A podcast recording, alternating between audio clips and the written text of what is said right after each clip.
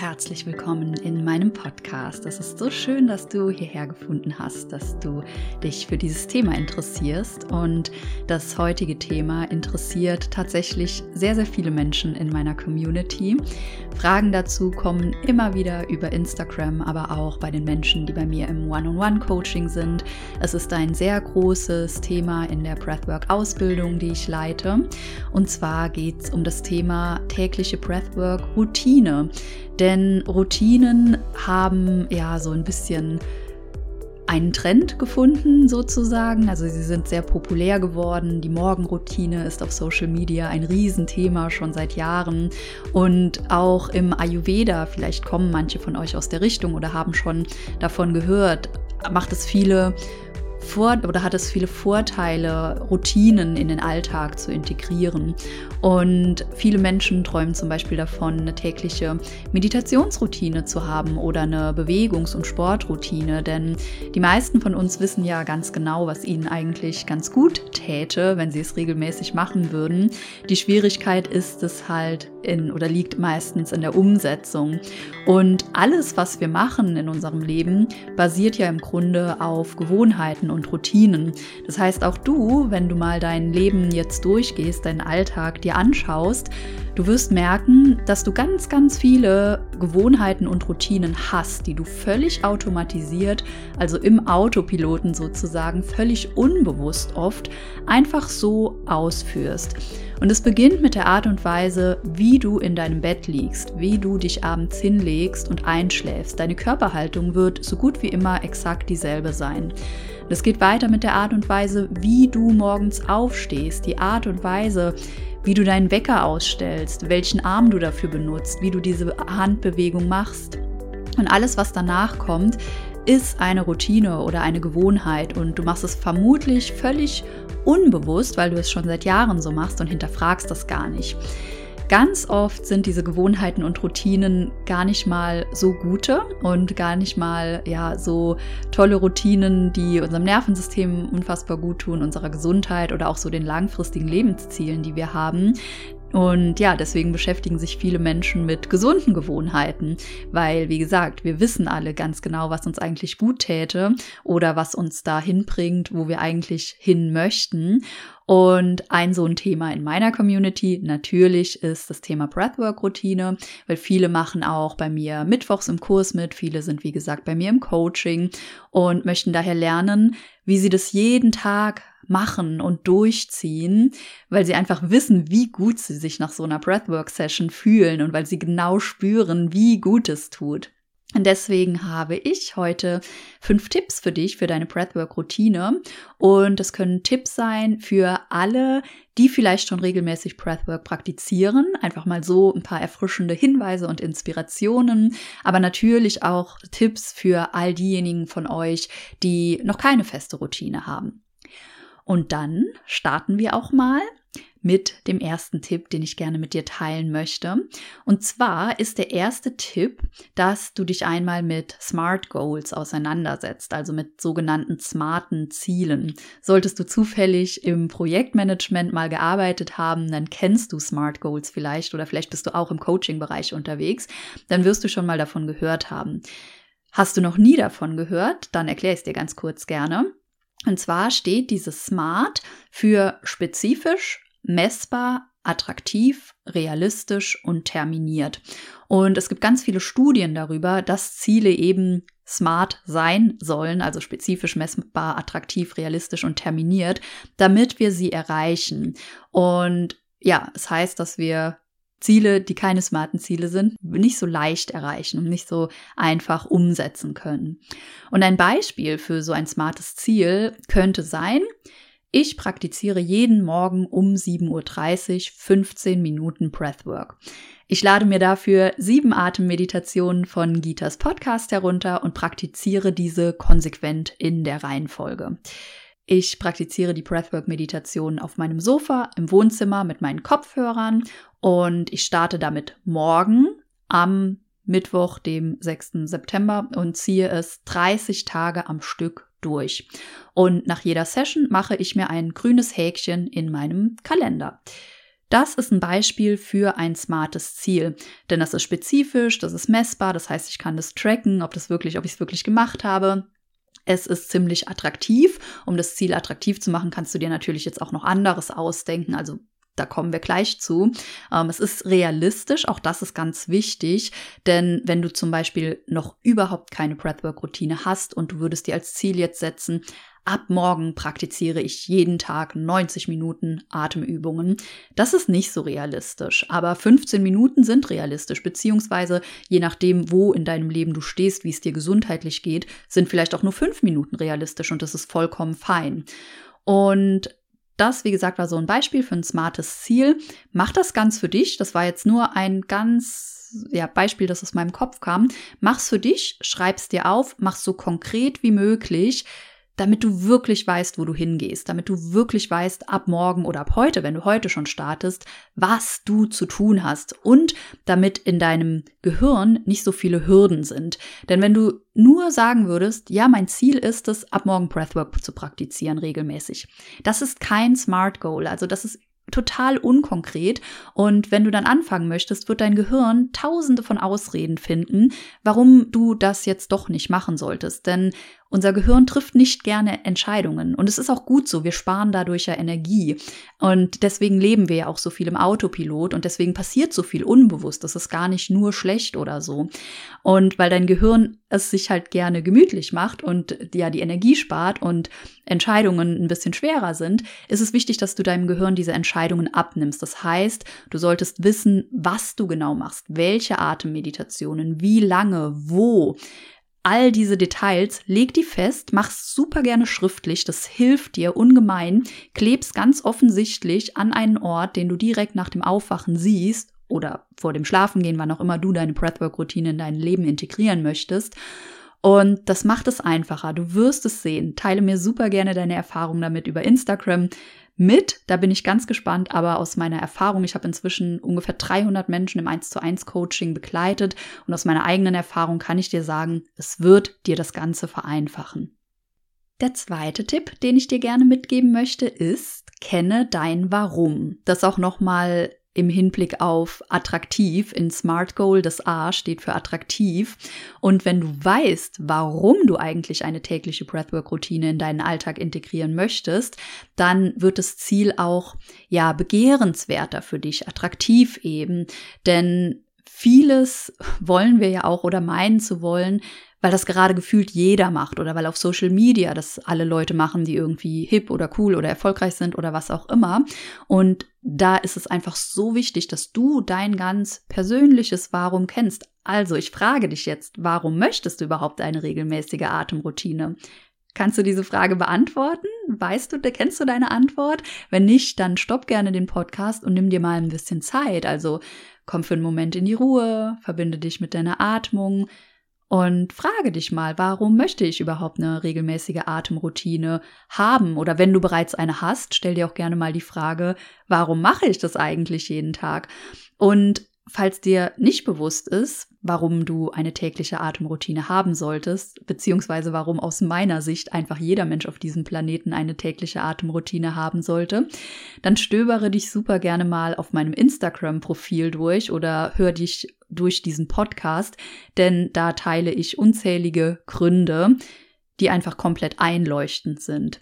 Und in Kürze einfach, lass dir nochmal gesagt sein, dysfunktionale Atemmuster führen zu einer tiefgreifenden Dysregulation in deinem Nervensystem. Und eine Dysregulation im Nervensystem wirkt sich früher oder später auf die unterschiedlichste Weise immer aus. In deiner Gesundheit, in deinem Leben, in allen Lebensbereichen. Das heißt, wenn du dysreguliert bist, dann wird das früher oder später zu chronischen Erkrankungen führen, zu Verdauungsbeschwerden, zu unreiner Haut, zu ja, mangelnder Energie im Alltag. Das kann zu Diabetes führen, das kann zu Bluthochdruck und Herzrhythmusstörungen führen. Das kann dazu führen, dass du weniger Lebensfreude und Leichtigkeit empfindest. Es kann zu Schlafstörungen führen. Das kann deine Beziehungen verschlechtern. Wenn du permanent in so einer Überreizung bist, dann bist du ja auch nicht in der Lage, eine gesunde Beziehung zu führen. Und damit wirst du natürlich auch zu einem schlechten Vorbild für deine Kinder, also falls du irgendwie Mutter oder Vater bist.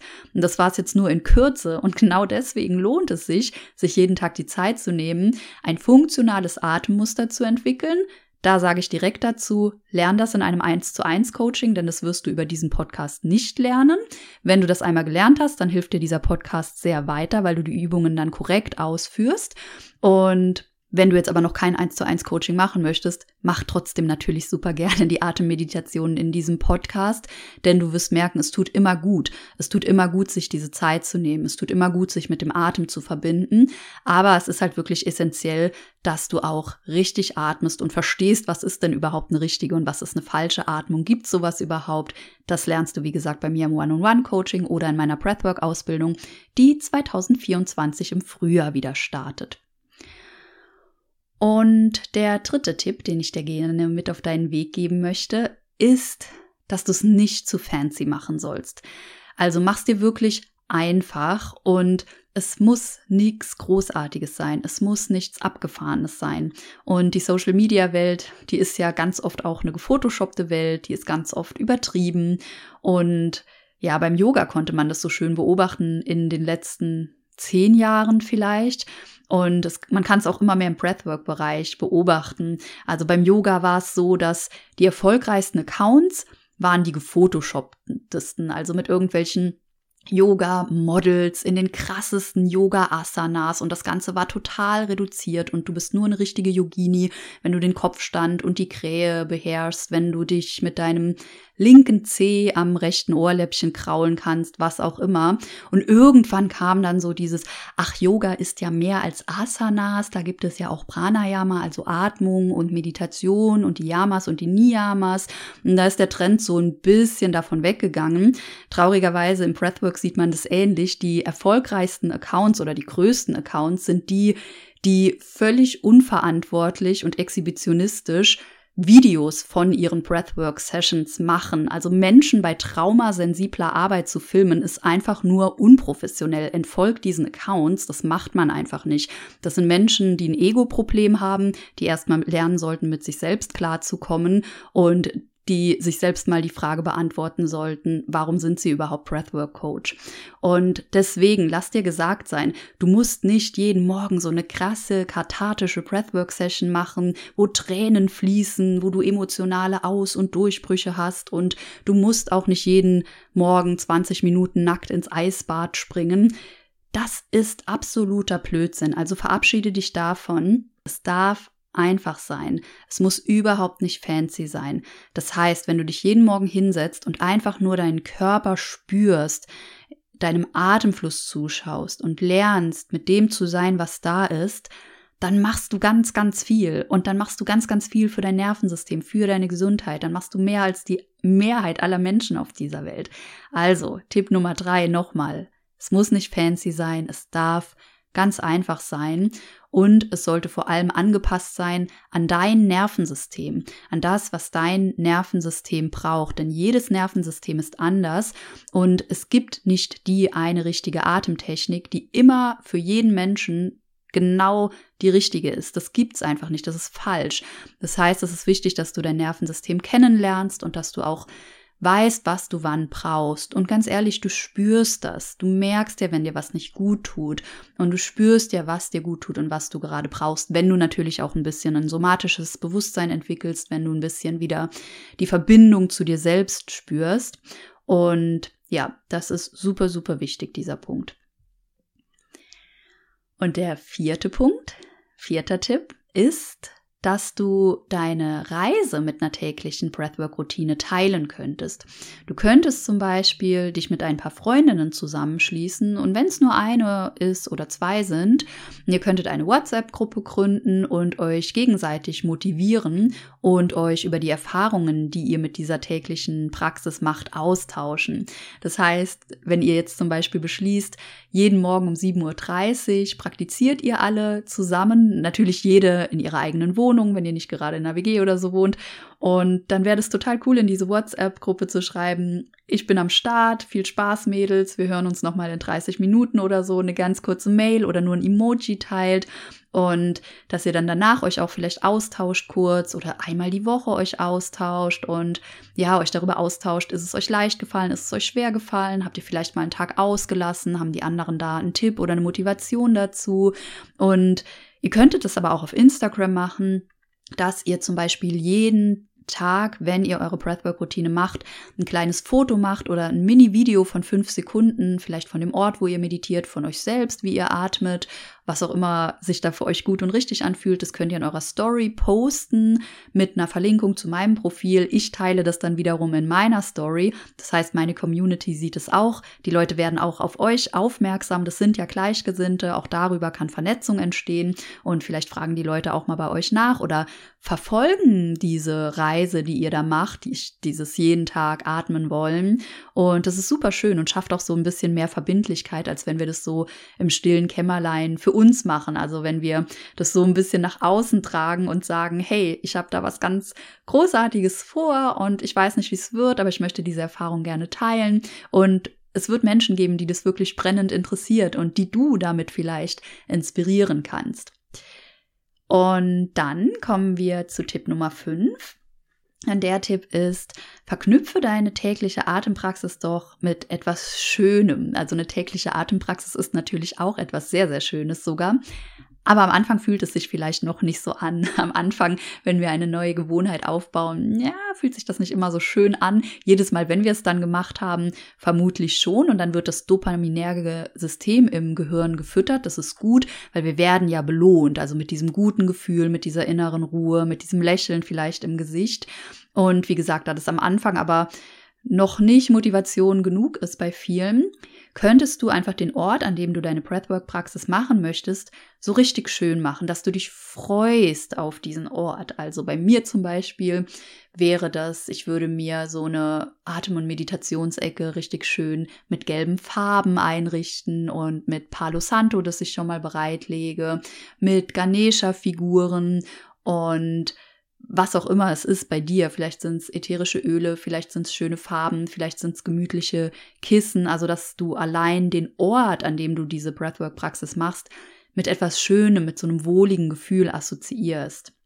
Und du könntest aber auch dich selbst nach deiner Breathwork-Praxis belohnen. Zum Beispiel, wenn du jeden Morgen atmest, dass du, wenn du Kaffeetrinkerin bist, jeden Morgen nach deiner Atempraxis eine richtig schöne Tasse Kaffee trinkst und das zelebrierst. Oder wenn du abends deine Breathwork-Praxis machst, dass du es mit einem schönen Tee oder so verbindest. Oder mit einem heißen Bad oder mit einem schönen Lied, das du dir danach anhörst. Also da setzt deiner Fantasie keine Grenzen. Geh da mal in dich rein, was für dich eine Belohnung ist und womit du diese tägliche Atempraxis ja verknüpfen könntest. Und dein Gehirn wird diese neue Gewohnheit dann irgendwann mit dieser Belohnung eben in Verbindung bringen. Und du wirst dich dann nicht mehr so krass überwinden müssen, täglich zu praktizieren, sondern auch das wird irgendwann automatisiert und es wird auch was, worauf du dich freust. Und das waren für heute meine fünf Tipps in Kürze. Es gibt natürlich noch viel, viel mehr. Wie gesagt, dieses Thema ist auch in meinem One-on-One-Coaching ein großes Thema. Wir schauen da sehr individuell, wie das jede Einzelne umsetzen kann in ihrem Leben. Und in der Breathwork-Ausbildung ist es auch ein großes Thema, denn als Breath-Coaches sollten wir natürlich Vorbild sein und eine eigene regelmäßige Routine haben. Und Wichtig ist mir auch nochmal zu sagen, dass es für jeden möglich ist, denn ich weiß, dass viele von euch klassisch im 9-to-5 arbeiten und ich weiß, dass viele von euch auch Kinder haben und einen sehr komplexen Alltag, vielleicht auch einen sehr fordernden Alltag haben. Aber nochmal, ich habe an die 300 Menschen im One-on-One-Coaching betreut und wir haben für jeden oder fast für jeden eine Möglichkeit gefunden, wie das umsetzbar ist. Und es lohnt sich einfach so, so sehr. Also so eine tägliche Atemroutine, eine tägliche Regulationsroutine. Es ist messbar, wie sich das auf die gesamte Gesundheit auswirkt. Ich habe eine Erkrankung damit geheilt, die als chronisch, als unheilbar gilt. Ich habe über die Atmung diese Erkrankung Morbus Basedow so sehr ausgeheilt, dass man es heute in den Blutwerten nicht mehr sieht, dass man es beim Ultraschall nicht mehr sieht. Also meine Endokrinologinnen und Nuklearmedizinerinnen sehen heute nicht mehr, dass ich irgendwann mal krank war. Das heißt, ich bin komplett gesund und deswegen weiß ich und bin einfach so überzeugt davon, alles beginnt im Nervensystem. Also Gesundheit und Krankheit beginnen im Nervensystem und mit eben einem regulierten Nervensystem. Und das wiederum wirkt sich auf unser ganzes Leben aus. Also mein Leben heute, verglichen mit der Zeit, wo ich noch keine tägliche Breathwork-Routine hatte, es ist kein Vergleich. Mir geht es in allen Lebensbereichen so viel besser. Ich bin vollkommen gesund. Ich habe viel mehr Lebensfreude und Leichtigkeit. Meine Beziehungen haben sich nochmal verbessert. Ich verdiene mehr Geld. Ich bin produktiver. Es sind einfach so viele Argumente, die ich hier aufzählen könnte. Und das sind einfach Dinge, die sich jeder Mensch wünscht, würde ich jetzt mal sagen. Also das, was ich genannt habe, ich denke, da ist bei uns allen immer noch ein bisschen Luft nach oben, ohne jetzt diesen krankhaften Optimierungswahn äh, verfallen zu wollen oder so, sondern ja, mir geht es einfach darum, dass es dir gut geht und dass du ein schönes Leben führst, denn ich weiß einfach, was es heißt, kein schönes Leben zu haben und ich weiß, was es heißt, wenn es einem nicht so gut geht. Ich habe da viel Erfahrung mit und ich weiß einfach, dass in der Community auch viele Menschen sind, denen es ähnlich geht und ja, die krank sind oder die wenig Lebensfreude haben oder die sehr weit entfernt von sich selbst sind und von dem Leben, das sie eigentlich gerne führen würden, das Leben, das sie eigentlich eigentlich tief im Inneren so richtig glücklich machen würde. Und es startet mit der Nervensystemregulierung und deswegen hoffe ich, dass du heute aus diesen fünf Tipps und aus dieser Podcast-Folge etwas für dich mitnehmen kannst, dass du dich hast inspirieren lassen und einfach mal startest. Und wie immer freue ich mich, wenn du dich über Instagram mit mir verbindest und mir gerne deine Gedanken zu dieser Folge dalässt. Und wenn du neu auf dem Podcast bist, heute das erste Mal zugehört hast, freue ich mich total über fünf Sterne auf Spotify und iTunes.